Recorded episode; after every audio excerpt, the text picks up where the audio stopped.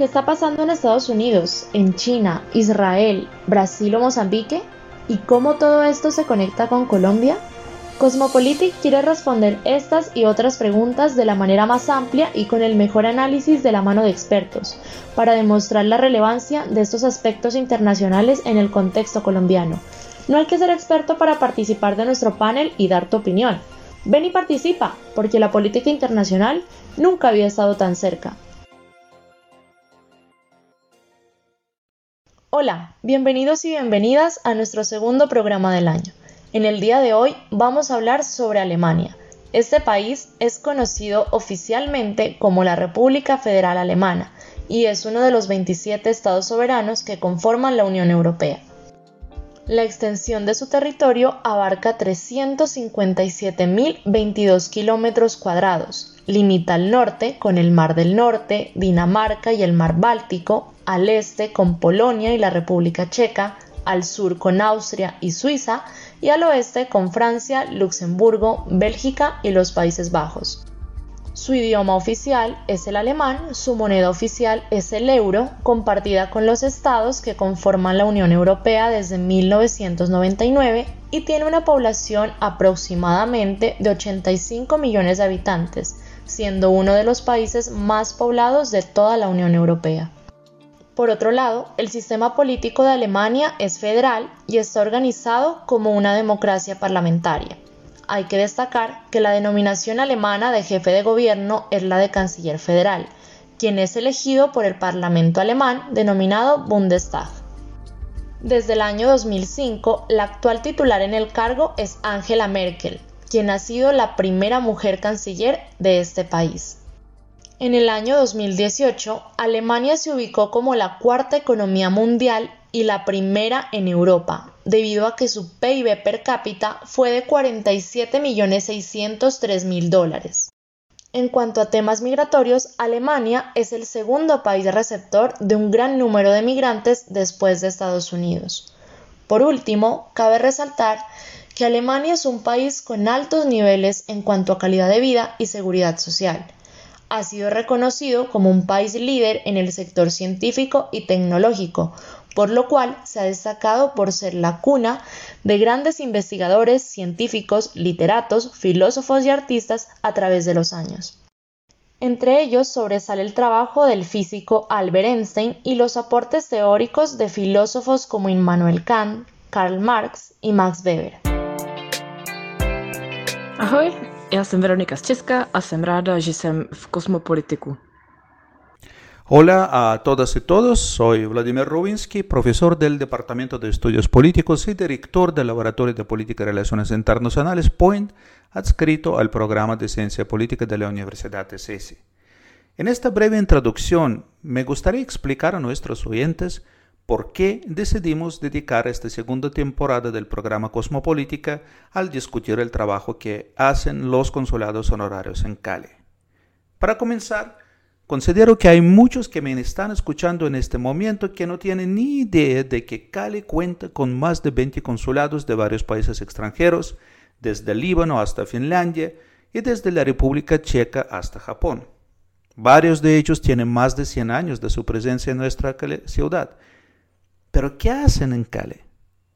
Bueno, claramente los vínculos diplomáticos se desarrollan en su mayoría en las capitales y Bogotá tiene más de 60 embajadas y otras representaciones diplomáticas. Se trata de alta política internacional, negociaciones con los presidentes, ministros y otros funcionarios del gobierno nacional. Pero en realidad hay muchas interacciones entre distintos países que requieren otro tipo de trabajo. En los últimos años ha crecido el rol de los consulados honorarios y son dos razones detrás de este cambio. En primer lugar, la figura de un consulado honorario permite al país que representa este consulado ahorrar los recursos financieros debido a que en la mayoría de los casos los gastos administrativos corren por cuenta de la persona que asume el cargo. Por otro lado, la persona que actúa como cónsul honorario puede no ser el ciudadano del país que representa y desde esta perspectiva puede contar con un espacio de maniobra mucho más amplio que una persona extranjera en cuanto a las tareas de promoción del comercio, intercambio estudiantil y los lazos culturales. por el hecho de estar ubicado no en la capital, sino en una región.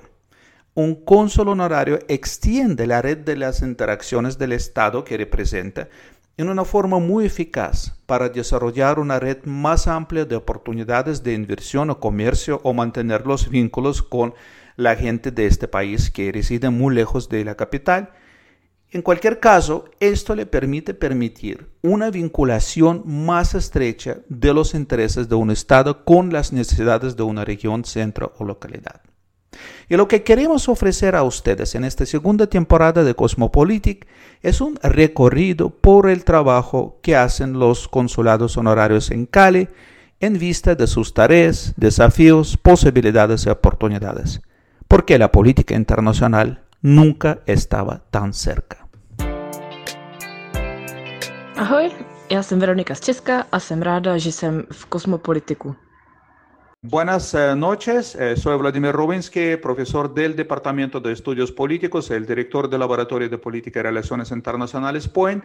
Es un gran placer eh, ofrecer una muy cálida bienvenida a este programa.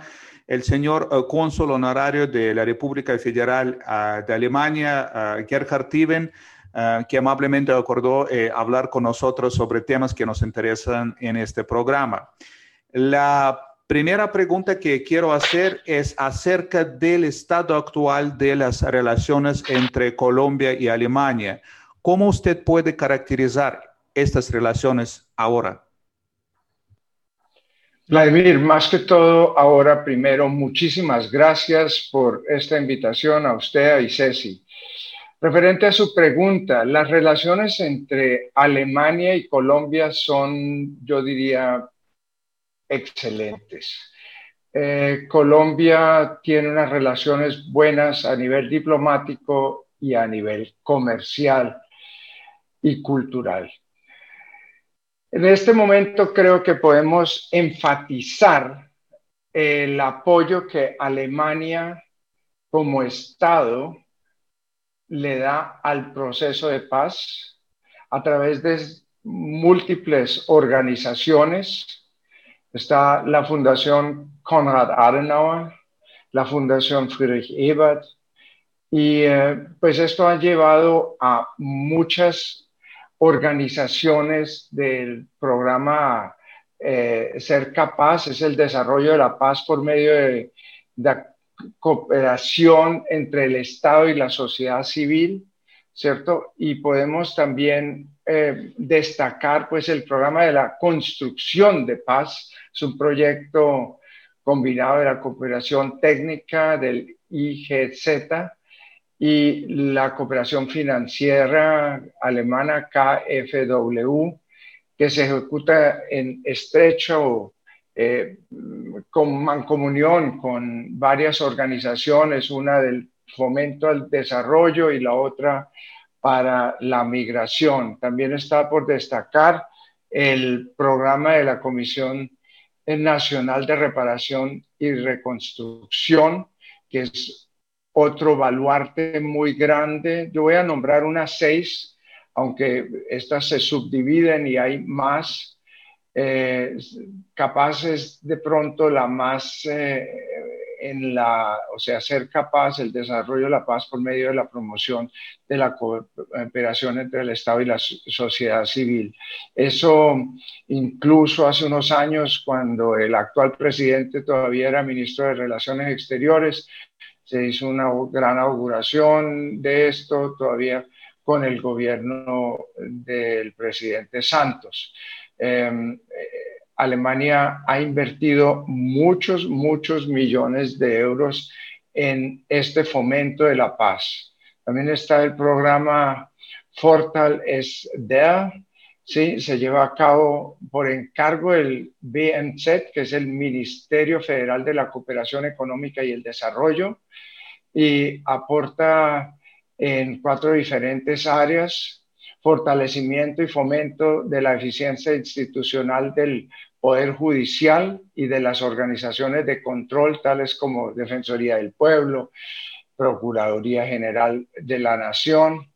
Y también el segundo sería eh, arbitraje mm, eh, extrajudicial de conflicto en sí y eh, la formación de una política legal, proactiva y de globalización jurídica y la justicia tradicional. Eso es en lo que se enfoca este programa. Quinto, podríamos nombrar el eh, programa Profis, que contribuye al entendimiento del conflicto armado entre el ejército colombiano, los paramilitares y la guerrilla. Es algo para remediar todas las atrocidades que una guerra naturalmente trae en su desarrollo.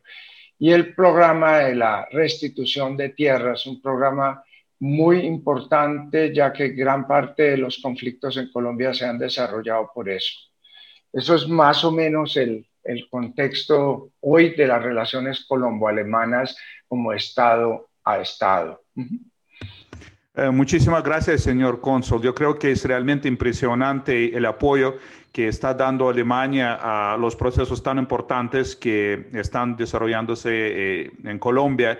Eh, por otro lado, esto se trata de las relaciones entre un país y otro país. Y nosotros yo creo que tenemos mucha suerte acá en Cali porque sí contamos con un consulado de Alemania, acá nomás, no en Bogotá, sino acá en Cali. Entonces, eh, la siguiente pregunta eh, tiene que ver con eh, el consulado, el trabajo del consulado honorario de Alemania en Cali. de pronto usted puede contarnos desde cuándo existe y qué tipo de actividades se está realizando acá en la ciudad de Cali y quizás también en el sur occidente colombiano. Bueno, el consulado, o sea, una representación consular en forma de un nombramiento de un cónsul, eh, existe desde 1909. El señor Luis Fischer fue el primero. Era una persona ya entrada en algunos años cuando asumió y fue nombrado por el entonces emperador Guillermo II. Él estuvo a cargo de ese puesto hasta incluso la Primera Guerra Mundial, cuando ya el emperador abdica, hay una transición, hay otro representante y después eh, el tercero, que fue, mm, pues, el segundo fue el señor Rasmussen, el tercero fue el señor Martin eh, eh, Skowronski, que tenía una escuela de equitación, de hecho fue mi profesor de equitación. Eh, él, em, él estuvo también a cargo en la época del nacionalsocialismo, o sea, con unas funciones pues de ese régimen.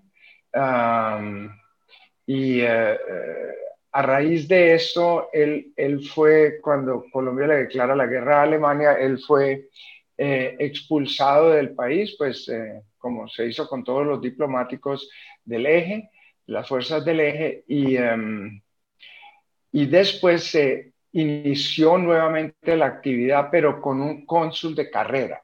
El doctor Rabes fue un cónsul de carrera y fue la única época durante cuatro o cinco años, no tengo las fechas exactas, en los años 50, que tuvimos un cónsul de carrera. Era lógico porque pues es una Alemania con unos valores muy distintos de lo que traía la tradición eh, alemana, tanto tan marcada por el militarismo prusiano como por el régimen nacional socialista. Entonces, la Alemania de hoy tiene una representación que empezó con un consulado de carrera en los años 50, luego siguió un cónsul em, eh, ad honorem, que era abogado, después el señor Nissen, y, desde hace, pues ya van a ser 18 años que estoy ejerciendo yo ese cargo. Y eh, las funciones, bueno, las funciones son múltiples en primer lugar, debo atender a los alemanes que están acá, en esta región. Eh, hay en total más o menos, tengo 1.600 pasaportes alemanes registrados. Germanoparlantes de estos, pues habrá,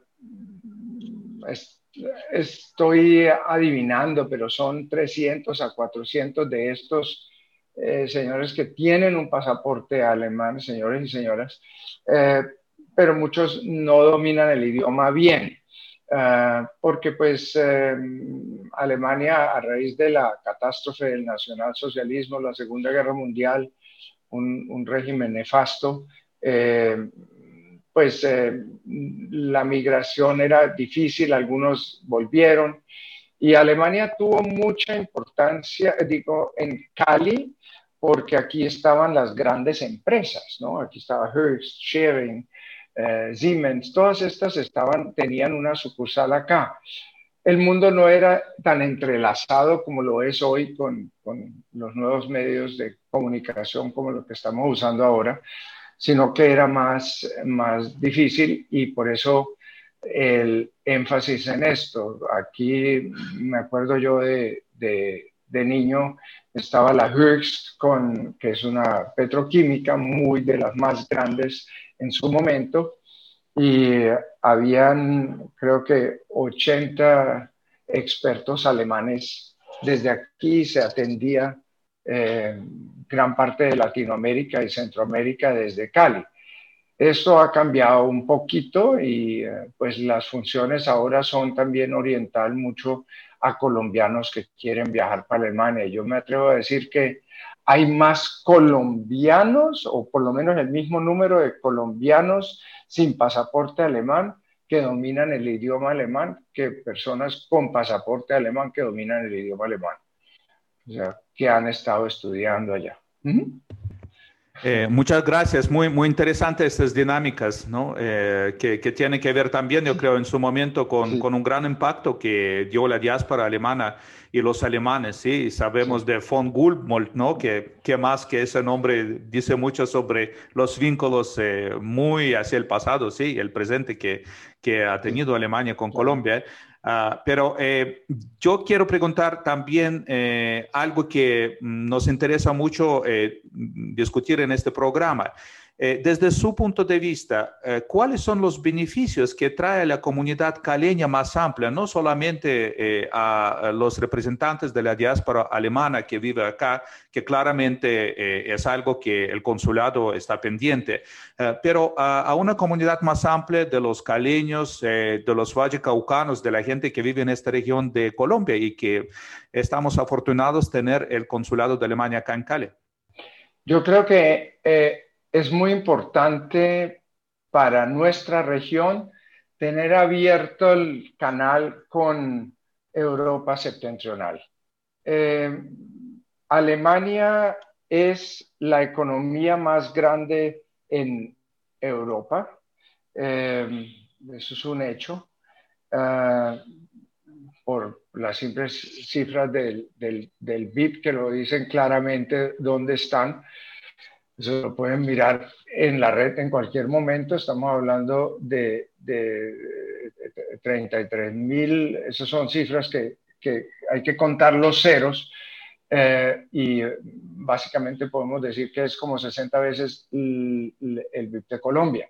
Entonces es, es muy importante que haya ese contacto con una nación tan importante que básicamente es un mercado muy importante para productos eh, agrícolas colombianos, digno de intensificar más las relaciones comerciales, eh, pero también muy importante la parte de, digamos, la, en la visualización de un joven con algunas proyecciones para Alemania, para Europa septentrional, y que haya un interlocutor, y en eso veo la función principal del cargo que yo ocupo, que sea una persona con la que se le puede hablar y se le puede preguntar qué es lo que se espera ya, cómo será mi vida ya si yo decido irme,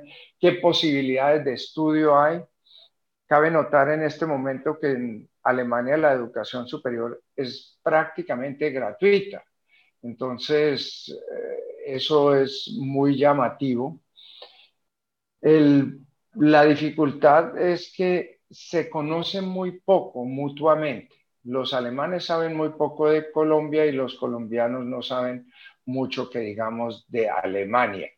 Eh, eso es algo en lo que hay que trabajar y em, para eso es este cargo, ¿no? Esto es, yo veo mi función en, en hacer de puente, ¿sí? Poder darle la mano al trabajo tan importante que tiene la representación alemana en Bogotá, que es la embajada, y apoyar esos esfuerzos mediante un trabajo ya muy personalizado, como lo que estamos haciendo en este momento, para abrir, digamos, la mente y el corazón a qué es lo que pasa en Europa septentrional eh, y los muchachos poder decir, sí, me llama la atención ir allá, eh, quiero conocer cosas que no las tenemos muy claras desde nuestro punto de vista mm, tradicional porque no le paramos muchas bolas. En eso veo yo una gran función de esta ventaja de tener una representación diplomática ad honorem acá. Eh, mil gracias nuevamente por esta respuesta. Yo creo que usted en esta respuesta también estaba hablando de algo que yo quería preguntar. Eh, ¿Cuáles serían las recomendaciones que usted puede dar a nuestros oyentes? Y la mayor parte de ellos eh, son jóvenes, son los estudiantes, las estudiantes en Cali. Eh, para ellos que sí buscan acercamiento con Alemania, ¿qué de pronto los pasos o cuáles son los pasos que ellos de pronto tienen que pensar para poder eh, realizar eh, en muchos casos su sueño para conocer a Alemania, para ir a estudiar a Alemania? ¿Qué recomendaciones usted puede dar a ellos? Bueno, hay una parte afectiva que mm, es muy importante porque hay muchos prejuicios frente a la cultura alemana, por el pasado, por eh, esa infinidad de películas eh, malucas que, que, se han hecho, que distan mucho de la realidad y la percepción de los alemanes. Eh, la parte afectiva es muy importante. hay que entender que Alemania hoy es una nación muy multicultural es un resultado de que hay muchísima inmigración de muchos países y aportan, estos inmigrantes aportan mucho. Yo veo la fortaleza de un colombiano al ir a Alemania es que viene de un ámbito, lo que refiere la religión no es un bache, ¿sí? Eh, y no, no están tan en un grupo cerrado como es la parte de la migración de la gente, pues de, digamos, los países eh, de religión musulmana que mantienen juntos y eso los hace sentirse muy aparte porque su religión es tan distinta. La religión del colombiano es una religión cristiana, se llama católica en su gran mayoría y los otros eh, son cristianos entonces, tienen mucha posibilidad de, integrarse. Cuando yo pienso, hay dos funciones. Una es con el proyecto de vida, de ir para Alemania a hacer un proyecto de vida. Y lo otro es ir a estudiar.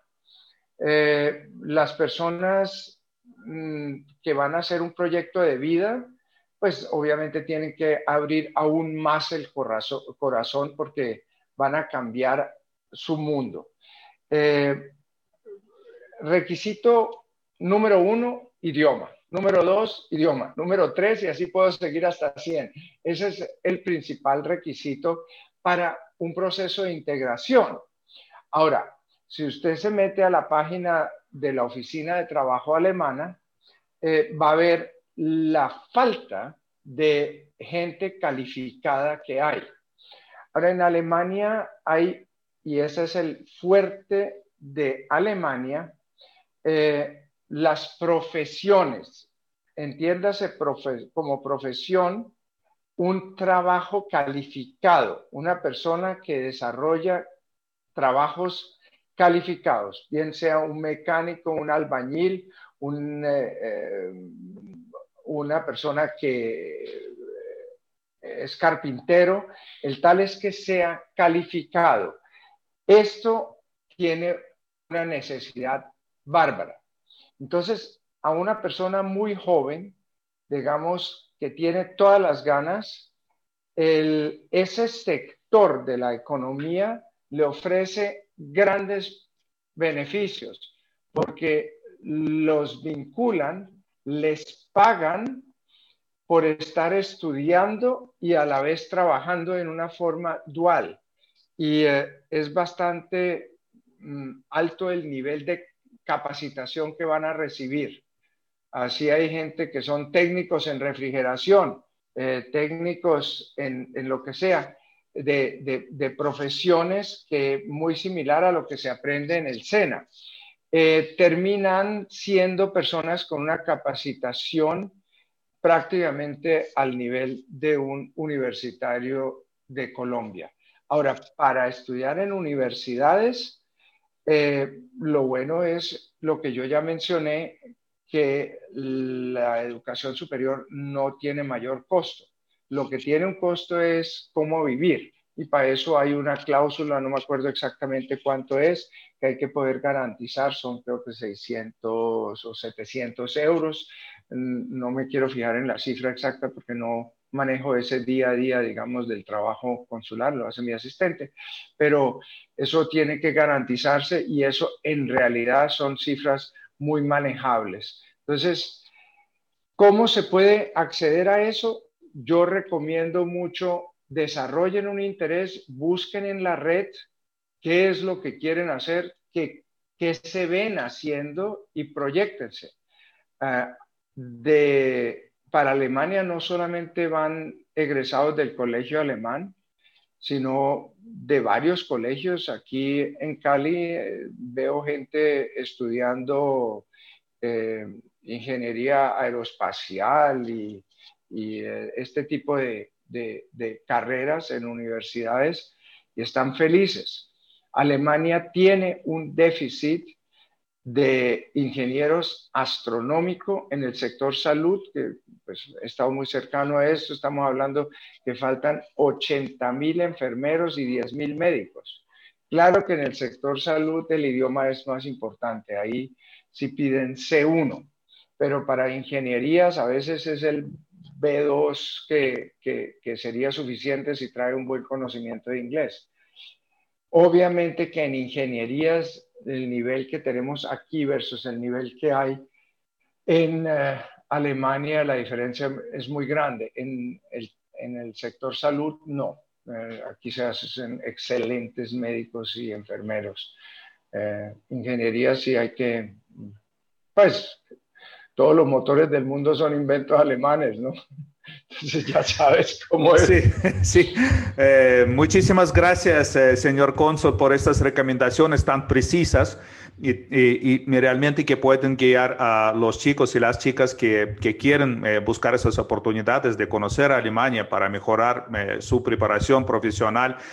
De hecho, también tenemos siempre varios estudiantes de Alemania que hacen intercambio en la ESESI. Yo creo que en este semestre solo yo en mis cursos tengo como tres personas y, y siempre es una oportunidad de oro porque normalmente vienen acá y pasan un año entero Ah, y, se terminan siendo muy buenas amigas y amigos de nuestros estudiantes colombianos, pero sobre todo yo eh, observo esta oportunidad de intercambiar eh, las opiniones, visiones, eh, formas distintas de ver la vida y finalmente yo creo llegar a tener un mayor conocimiento tanto de Alemania como Colombia.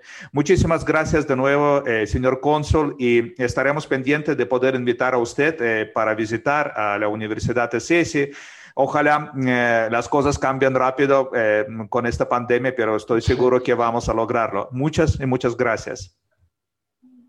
Vladimir, gracias por invitarme y siempre a la orden me llama y yo estoy ahí. Vážení a milí posluchači a posluchačky Rádia Saman, posloucháte program Kosmopolitika, protože mezinárodní politika je v Kali stejně tak jako ve všech jiných částech světa. Ahora pasamos a nuestro segundo invitado del día de hoy. Él es Juan Guillermo Albarracín, politólogo y director de la carrera de Ciencia Política de la Universidad ICESI. A él le preguntamos lo siguiente. Aparte de tu ciudadanía colombiana, tú tienes la otra, la de Alemania. Pero más allá del lado formal, ¿cómo puedes describir los vínculos que crees que te unen con Alemania? Bueno, pues más allá de la ciudadanía en el sentido formal de ser ciudadano alemán, eh, hay aspectos culturales que siempre han marcado mi vida desde muy chiquito que de pronto en el momento no sabía que eran eh, tradiciones o formas eh, culturales alemanas que después me di cuenta, sobre todo viviendo en Alemania, que lo eran así. Entonces, una cosa que me ha marcado mucho la, la forma como en mi familia celebramos Navidad tiene pues elementos muy alemanes, eh, a qué hora se abren los regalos, las comidas que se están haciendo, eh, las galletas de Navidad, todo ese tipo de cosas, eran cosas que siempre han estado en mi vida y entonces esos elementos culturales, esos y otros, pues han acompañado a mi, me han acompañado desde, el inicio de mi vida y creo que eh, posteriormente me di cuenta pues que me conectaban mucho más a Alemania.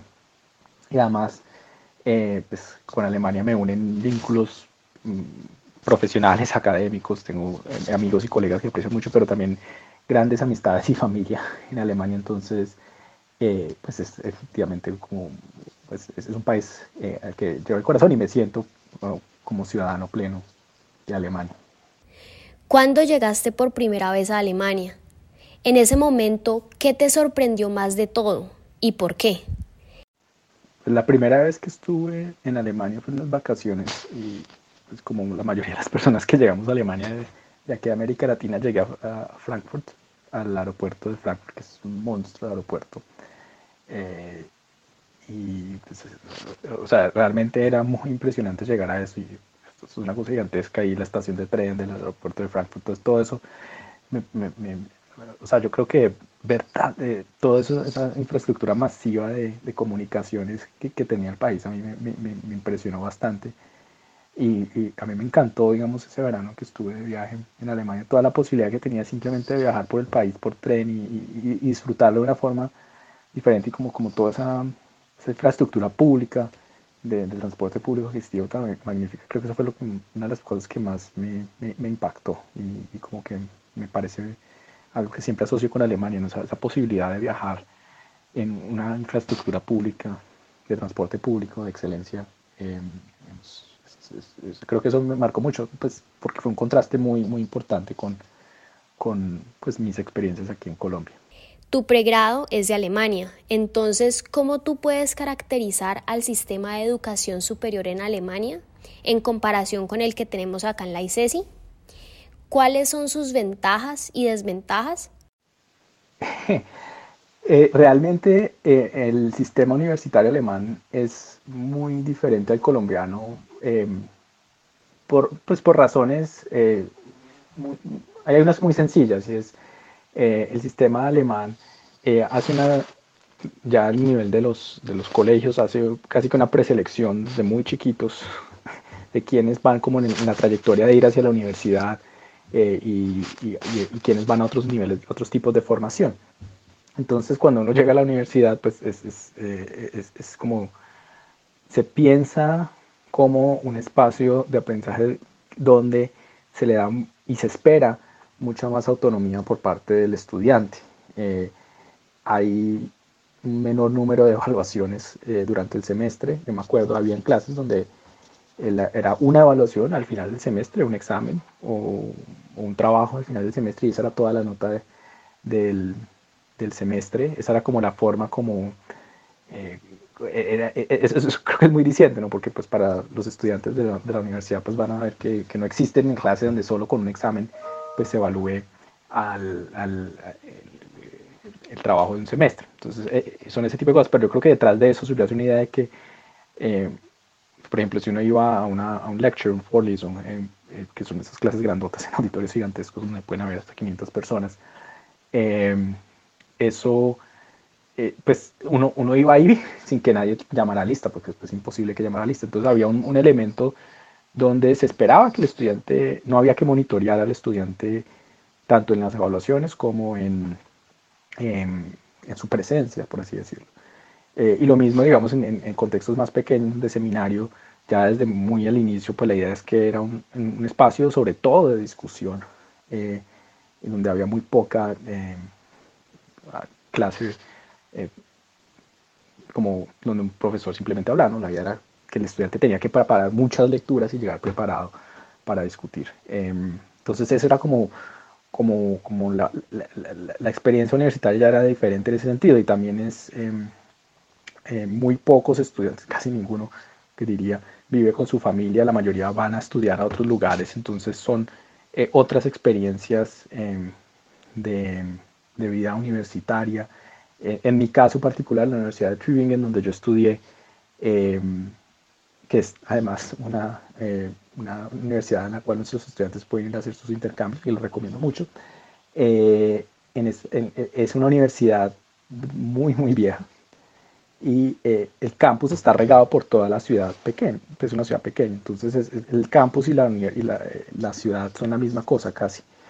Entonces la vida universitaria se vive de otra manera Em, sí, creo que más que todo eso, yo creo que eso es un sistema donde se le da mucha más autonomía al estudiante, pero eso también requiere, eh, o sea, que el estudiante sea capaz de manejar esa autonomía, entonces tomar decisiones y estar y ser mucho más consciente, eh, pues de que cualquier decisión que tome tiene puede llegar a tener consecuencias, o sea, no hay un monitoreo mucho más permanente, en cierta medida porque tampoco se puede, no en el caso de la universidad era una universidad muy grande, eh, entonces, eh, eh, pues es como lo, normal de esa vida universitaria.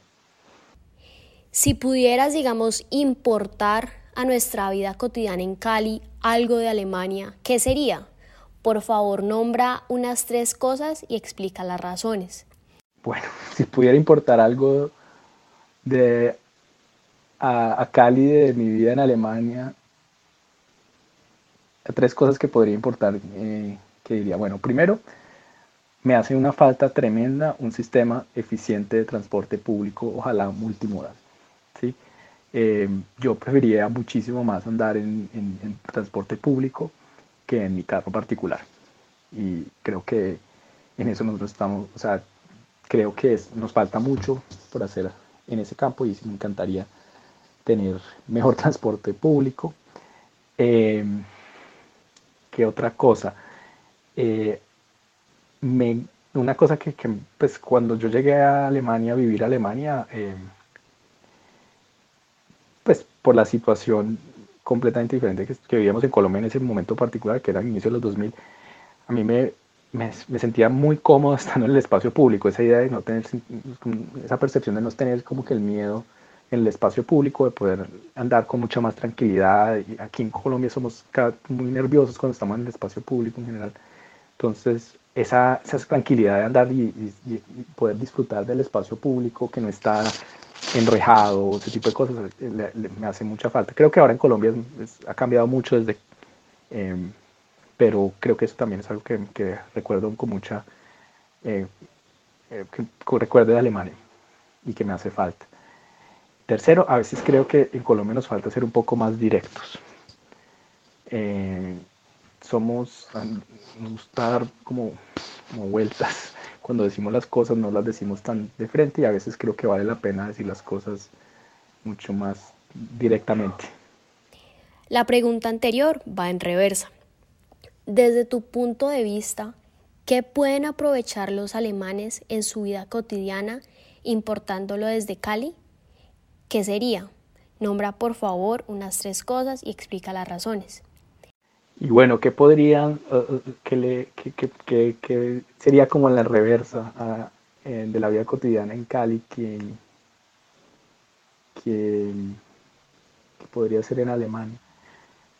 Em, hmm creo que también va un poco, me gustaría que los colombianos o que nos razonamos de forma más directa, que digamos las cosas más de frente, pero a veces en Alemania son demasiado directos.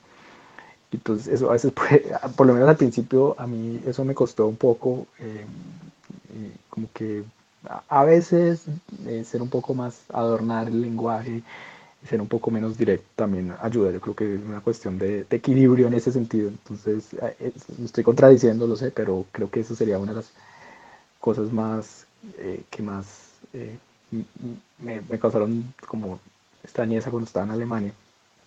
Eh, y, una cierta, bueno, eso suena demasiado a un lugar común, pero creo que es importante seguir las reglas, pero creo que aquí hay, a veces se entiende que,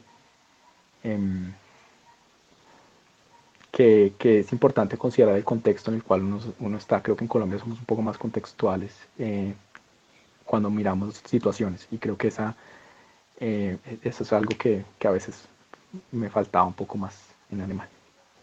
Y finalmente, si alguien te pide que describas a Alemania en una sola palabra, ¿cuál sería esa? Eh, la pregunta que se me viene a la cabeza cuando pienso, la palabra que se me prende a la cabeza cuando pienso en Alemania es memoria. Eh, para, la memoria histórica, la memoria en general en Alemania, siempre es muy duro, pero eh, comprender y que la memoria esté viva y que eso sea un marco rector para entender eh, a Alemania después y, cómo Alemania se desarrolla después de la Segunda Guerra Mundial y de la tragedia y el horror del holocausto. Eh, o sea, no se puede entender Alemania sin ese proceso de memoria que fue difícil y es difícil. Eh, em, no fue